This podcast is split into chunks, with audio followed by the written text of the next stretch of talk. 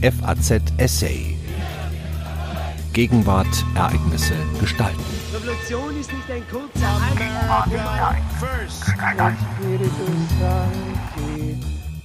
Religiöse Konflikte unter dem Grundgesetz. Der Islam trägt mittlerweile erheblich zur Veränderung der Rolle von Religion in Deutschland bei. Auf die zunehmende Sichtbarkeit muslimischer Symbole reagiert das Gemeinwesen mit deren Ausschluss aus immer weiteren Bereichen von Staat und Gesellschaft. Doch was ist damit gewonnen? Ein Essay von Professor Dr. Rudolf Steinberg. Zum ersten Mal seit der Verabschiedung des Grundgesetzes treten in Deutschland ernsthafte Konflikte auf, die religiöse Gründe haben. Eine Herausforderung für die Reichweite der grundrechtlichen Gewährleistung der Religionsfreiheit wie auch der institutionellen Garantie der Religionsgemeinschaften.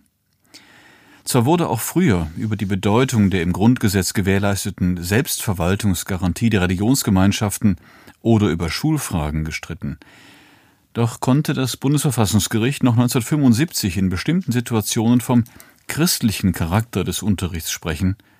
So hielt 28 Jahre später derselbe Senat angesichts des Zitat des mit zunehmender gesellschaftlicher Pluralität verbundenen gesellschaftlichen Wandels eine Neubestimmung des zulässigen Maßes religiöser Bezüge in der Schule für erforderlich.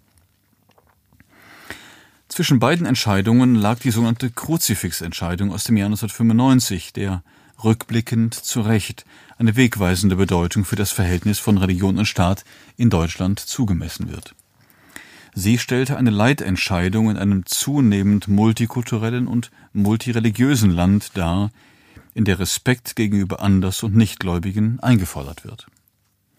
Grundlegend war die Feststellung, dass in Deutschland als einer pluralistischen Gesellschaft der Grundsatz staatlicher Neutralität gegenüber den unterschiedlichen Religionen und Weltanschauungen strikt zu wahren sei. Und damit sei, so der Kern der Entscheidung, die Anbringung von Kreuzen im Klassenzimmer nicht vereinbar. Kaum eine zweite Entscheidung des Bundesverfassungsgerichts hat so viel Ablehnung hervorgerufen. Denn auch wenn dieser Beschluss nicht einem Dammbruch gleichkam, wie vielfach befürchtet wurde, so stellte er einen ersten Schritt zunehmender Laizisierung des öffentlichen Lebens in Deutschland dar. Darunter verstehe ich, dass Religion und religiöse Symbole Schritt für Schritt aus bestimmten Bereichen des staatlichen, möglicherweise auch des gesellschaftlichen Lebens zurückgedrängt werden. Es besteht kein Zweifel, dass die zunehmende Präsenz muslimischer Symbole insbesondere religiös konnotierte Bekleidung hierbei eine besondere Rolle spielt. Die deutlichste Einschränkung der Präsenz religiöser Symbole lässt sich im staatlichen Bereich beobachten. Am stärksten trifft das die Verwendung eines Kleidungsstücks, das wie kein anderes in vielen westlichen Ländern auf entschiedene Ablehnung stößt, des Gesichtsschleiers, das heißt von Burka oder Nikab. In Deutschland ist anders als in vielen Ländern Westeuropas ein generelles Verbot des Tragens der Vollverschleierung trotz vielfacher Forderungen bisher nicht beschlossen worden. Stattdessen gibt es eine Reihe von partiellen Verboten. So hat der Deutsche Bundestag im April 2017 ein Gesetz verabschiedet, das allen Beamten, Richtern und Soldaten bei der Ausübung ihres Dienstes oder bei einer Tätigkeit mit unmittelbarem Dienstbezug die Verhüllung des Gesichts verbietet. Im August 2017 untersagte der niedersächsische Gesetzgeber die Vollverschleierung in den Schulen des Landes. In Bayern wurde durch Gesetz vom Juli 2017 für zahlreiche staatliche Bereiche wie Schule, Kindergarten und Hochschule Gesichtsverhüllungsverbote normiert. Seit Oktober 2017 wurde schließlich auch in die Straßenverkehrsordnung eine Vorschrift über das Verbot einer Gesichtsverhüllung aufgenommen, die vom Bundesverfassungsgericht inzwischen auch gebilligt wurde. Und inzwischen wurde in Paragraph 176 des Gerichtsverfassungsgesetzes ein Verhüllungsverbot für an der Verhandlung Beteiligte eingefügt. Allerdings lässt sich eine derart entschiedene Ablehnung nicht allein mit dem Hinweis auf den religiösen Gehalt der Bekleidung begründen. Vielmehr wird die Verhüllung des Gesichts als ein Kulturbruch wahrgenommen, mit dem sich die Trägerinnen bewusst von der sie umgebenden Gesellschaft und deren grundlegenden Werten der Verfassung abgrenzen. Weniger eindeutig stellt sich der Umgang mit dem muslimischen Kopftuch, dem Hijab, in Deutschland dar. Hier steht im Mittelpunkt die Diskussion über das Kopftuch von Lehrerinnen in der staatlichen Schule. In den beiden Leitentscheidungen des Bundesverfassungsgerichts aus den Jahren 2003 und 2015 wurde ungeachtet nicht unwesentlicher Unterschiede im Detail gemeinsam festgestellt, das Tragen eines Kopftuchs werde als religiöses Symbol durch das Grundrecht der Religionsfreiheit geschützt. Grundsätzlich könne eine Lehrerin dieses Symbol auch während des Unterrichts tragen, solange nicht Rechtsgüter auf der Ebene der Verfassung eine Einschränkung rechtfertigten. Beide Entscheidungen stellen klar, dass ein Verbot religiöser Symbole in der Schule getreu dem staatlichen Neutralitätsgebot für alle Symbole dieser Kategorie gelten muss. Aber grundsätzlich soll die Schule ein Raum bleiben, in dem religiöse und weltanschauliche Vorstellungen ihren Platz haben. In der Schule spiegele sich die religiös-pluralistische Gesellschaft wider. Und Aufgabe der Schule ist es, so sehen es die Richter, den Schülern und Schülerinnen Toleranz gegenüber anderen Religionen und Weltanschauungen zu vermitteln. Zitat, da die Schule offen zu sein hat für christliche, für muslimische und andere religiöse und weltanschauliche Inhalte und Werte. Zitat Ende. Ebenso wird in beiden Leitentscheidungen gesehen, dass dies zu Konflikten führen könne, denen dann gegebenenfalls aufgrund eines Gesetzes unter Berücksichtigung des Grundsatzes der Verhältnismäßigkeit zu begegnen sei. Allerdings weist das Urteil aus dem Jahr 2003 auch in eine andere Richtung. Es weist zwecks Konfliktvermeidung den Gesetzgeber auf die Möglichkeit hin, ein höheres Maß an Neutralität in der Schule durchzusetzen. Damit könnten religiöse Symbole und damit auch das muslimische Kopftuch generell verboten werden. Auf diese Weise, so heißt es in der Entscheidung, könne auf gewandelte gesellschaftliche Verhältnisse und zunehmende weltanschaulich religiöse Vielfalt in der Schule reagiert werden. Die Schule würde damit zu einem Raum, in dem, wenn man vom Religionsunterricht absieht, religiöse Symbole nicht mehr in Erscheinung treten. Hiervon abgesehen ähnelte auch die staatliche Schule in Deutschland eher der französischen Schule, die seit 1886 laizisiert wurde. Dort käme keine Lehrerin auf den Gedanken, mit einem Kopftuch vor die Schüler zu treten. Ein striktes Verbot religiöser Symbole in der Schule, hier ging es um Gebete muslimischer Schüler, hat auch das Bundesverwaltungsgericht in einem Urteil 2011 für zulässig gehalten. Es diene der Sicherung des Schulfriedens, der durch religiös begründete Aktivitäten gestört war. Hier wurde die Schule religionsfrei. Religionsfrei würden auch Kindergärten und Grundschule, wenn dort, wie es seit einiger Zeit gefordert wird, nach österreichischem Vorbild Mädchen das Tragen eines Kopftuchs verboten würde. Hierfür mag es gute Gründe geben, lässt sich im Islam eine Kopftuchpflicht für Mädchen vor der Pubertät kaum religiös begründen. Erfahrene Lehrer befürchten zudem, dass die Verhüllung die körperliche Entwicklung und die, wie es die Schulgesetze vorsehen, Heranbildung von selbstständig denkenden Bürgerinnen erschwert. Dadurch würde die Schule immer mehr die Fähigkeit verlieren, zur Erzeugung einer gemeinsamen politischen Kultur beizutragen, die Jürgen Habermas zur Entschärfung des Konfliktpotenzials unterschiedlicher Lebensformen für unentbehrlich hält. Darüber hinausgehend gibt es in Deutschland bisher keine ernsthaften Versuche, alle Schülerinnen, wie das in Frankreich seit 2004 der Fall ist, das Tragen eines islamischen Kopftuches zu verbieten. Hier wäre die Religionsfreiheit der Schülerinnen tatsächlich berührt. Ein Kopftuchverbot wäre deshalb, der Rechtsprechung des Bundesverfassungsgerichts folgend, nur beim Vorliegen einer Gefahr zulässig. Stößt ein generelles Verbot von religiösen Symbolen in der Schule zu Recht auf Skepsis, so gilt anderes in den Bereichen staatlichen, hoheitlichen Handels, das heißt in Verwaltungen und Gerichten.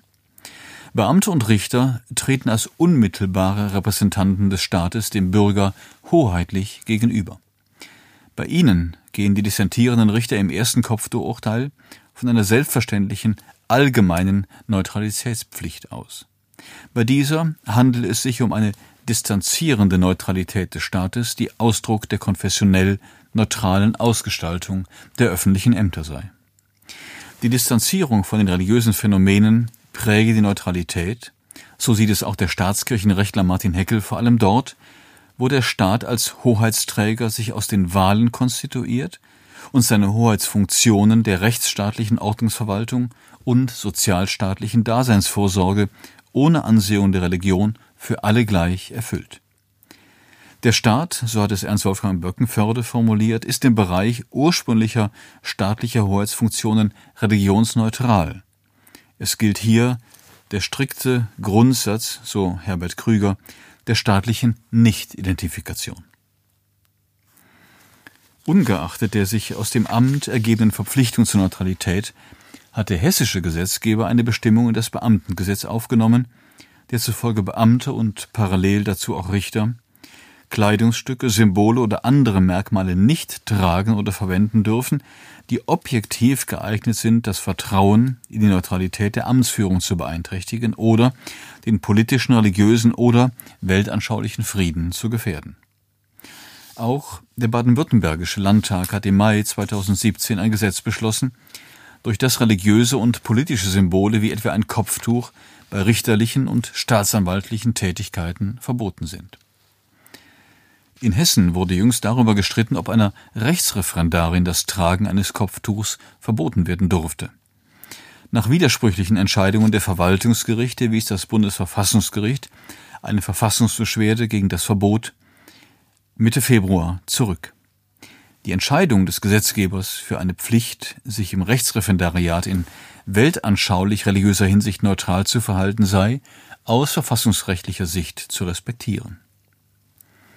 Anders als für Gerichte und staatliche Einrichtungen gibt es in der Gesellschaft kein Gebot zu strikter Neutralität.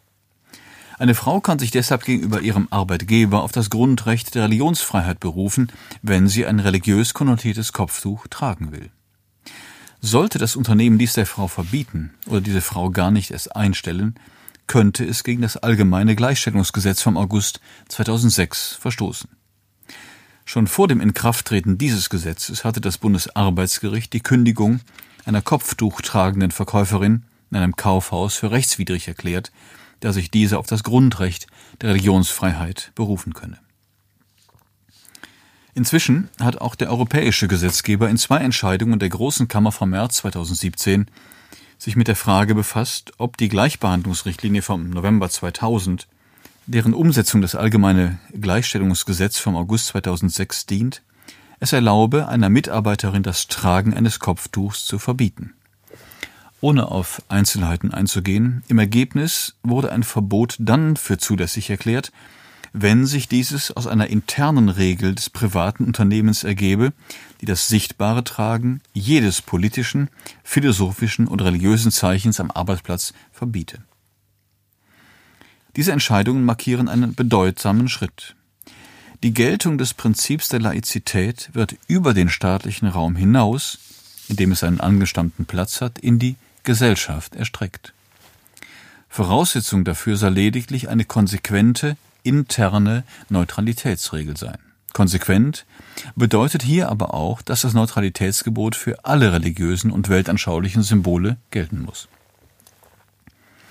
In diesem Fall wird die Religionsfreiheit der Mitarbeiterinnen unverhältnismäßig beschnitten.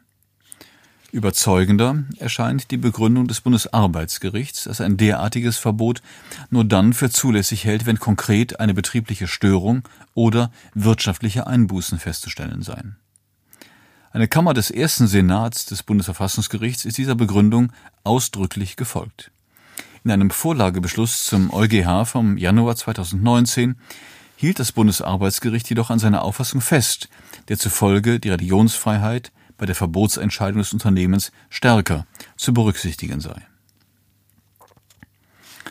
Von Burka-Verboten abgesehen existieren in Europa keine Verbote religiöser Symbole in der Öffentlichkeit. Allerdings befürworten so der Religionsmonitor 2019 der Bertelsmann Stiftung 40 Prozent der Deutschen ein Verbot des Tragens religiöser Symbole in der Öffentlichkeit und damit mehr als in anderen europäischen Ländern wie in der Schweiz oder Großbritannien, aber weniger als in Frankreich mit 57 Prozent.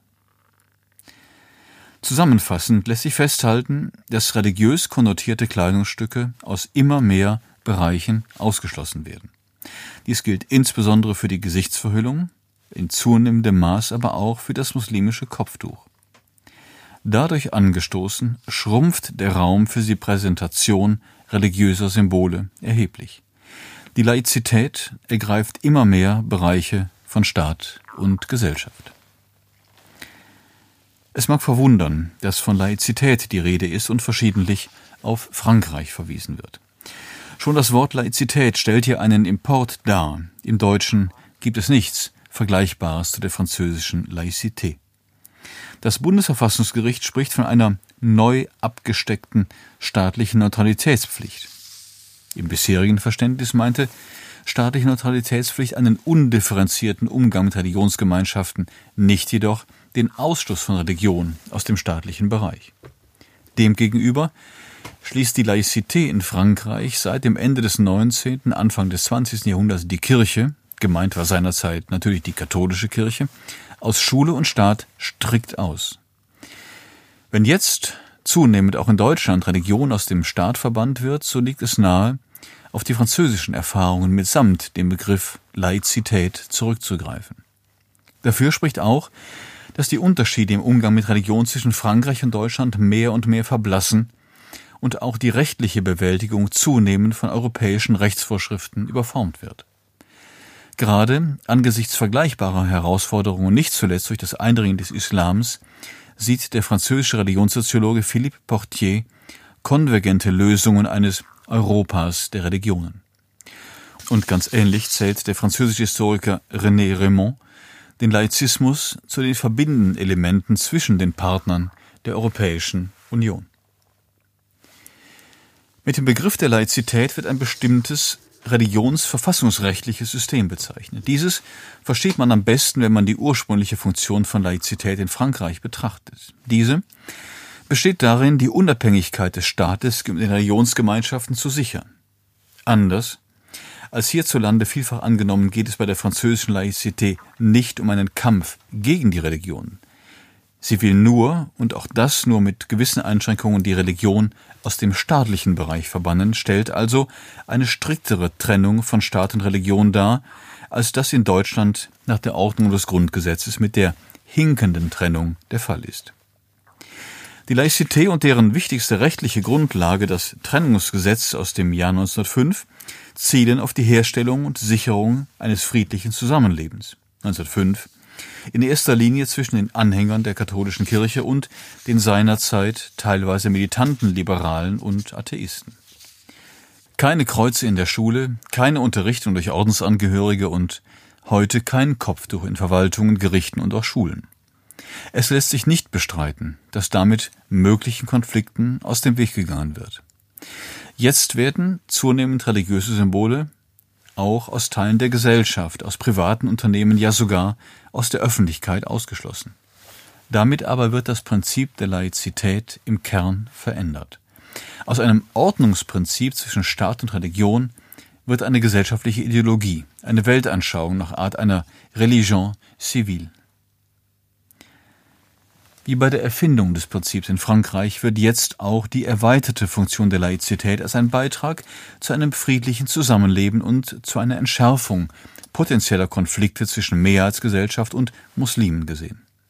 Sie mag zunehmend aber auch einen wichtigen Beitrag zur Sicherung des politisch-kulturellen Selbstverständnisses des Gemeinwesens leisten, das für den Erhalt der Respublika unersetzlich ist. Die Zurückdrängung religiöser Symbole aus der Öffentlichkeit mit dem Ziel einer Reduzierung von Konflikten wird auch vom Europäischen Gerichtshof für Menschenrechte hervorgehoben. In einer demokratischen Gesellschaft, so heißt es in seiner Burka-Entscheidung aus dem Jahr 2014, in der mehrere Religionen innerhalb ein und derselben Bevölkerung nebeneinander bestehen, kann es notwendig sein, die Freiheit, seine Religion der Weltanschauung zu bekennen, zu beschränken um die Interessen der unterschiedlichen Gruppen zu versöhnen und die Achtung der Überzeugung jeder Person sicherzustellen.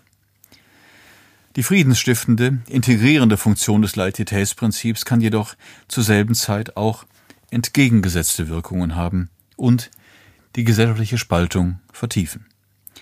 Durch den Ausschluss bestimmter religiöser Symbole aus bestimmten staatlichen und gesellschaftlichen Bereichen werden zum Beispiel diejenigen Frauen ausgeschlossen, die auf diese Symbole gleichwohl nicht verzichten wollen. Es geht also darum, sorgfältig im Blick zu behalten, wann die friedensstiftende Wirkung der Laizität in eine Vertiefung der Spaltung der Gesellschaft umschlägt. Trotz dieser Warnungen dürften die religiös geprägten Konflikte zunehmen und damit verbunden der Druck zur Zurückdrängung muslimischer Symbole. Verantwortlich hierfür ist nicht zuletzt das zunehmende Gewicht eines orthodoxen Islams, der zum einen durch die osmanisch-orthodoxe Entwicklung der Türkei, zum anderen durch die wachsende Zahl von Migranten aus patriarchalisch-orthodoxen Ländern Anhänger gewinnt. Schließlich spielt das Eindringen fundamentalistischer Gruppierungen wie der Salafisten in muslimische Gemeinden eine Rolle. Religiöse Symbole werden, so sehen es Soziologen, gerade von jungen Leuten aus der dritten oder gar vierten Einwanderergeneration weniger zum Verhüllen als vielmehr zum Zeigen getragen. Sie wollen damit ihre muslimische Identität betonen. Dazu mögen auch reale oder empfundene Diskriminierungen beitragen. Die zunehmende Zurückdrängung von Religionen in Staat und Gesellschaft hat unterschiedliche, gegenläufige Ursachen. Auf der einen Seite wird in einigen gesellschaftlichen Gruppen ein Wiederaufleben der Religion in Fragen der Moral und der Lebensweisen beobachtet. Die Rückkehr der Religion, hier beschrieben bei den Muslimen in Deutschland, lässt sich, so Jürgen Habermas, als ein Vorgang der Postsäkularisierung verstehen. Darauf reagiert das Gemeinwesen mit dem Ausschluss von Religion einer Laizisierung aus immer weiteren Bereichen des Staates und der Gesellschaft. Der Islam wird, so der französische Wissenschaftler Olivier Roy, zu einem Beschleuniger der religiösen Entwicklung in Europa, von der auch die christlichen Religionen nicht verschont bleiben. Aber der Islam stellt nicht die einzige Ursache des Zurückdrängens der Religion dar.